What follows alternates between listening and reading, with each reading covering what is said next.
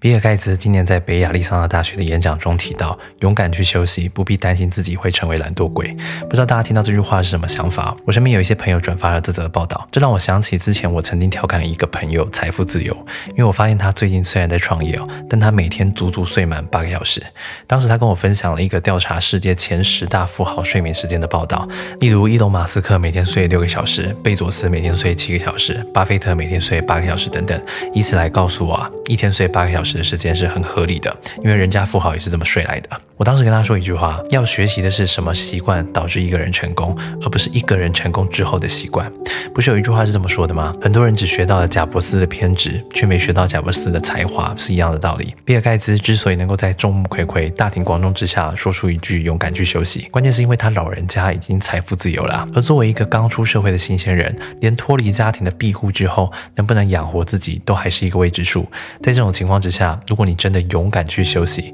那么代价很有可能是有一餐没一餐。也就是说啊，相同的行为策略在不同情境下用在不同人的身上，它未必百分之百能够奏效。例如，假设你是二代，你创业大可不必关注风险，只需要关注潜在的收益就行了。但如果你是白手起家的话，你就得把风险摆在第一位。这也引出了一个更重要的问题哦，就是我们究竟要如何识别一段话是鸡汤，还是真正的对自己有帮助呢？你就简单想一个情境，假设这句话不是出自一个成功人士，而是一个连饭都吃不饱的街友的口中说出来的，你仍然会觉得有道理。那么才表示真的有道理。这是一分钟长知识，我是吴金凯。如果内容对你来说有帮助的话，可以转发给你需要的朋友，让他跟我们一起学习，一起成长。如果留言鼓励我的话，我会非常高兴的。那么我们下次见。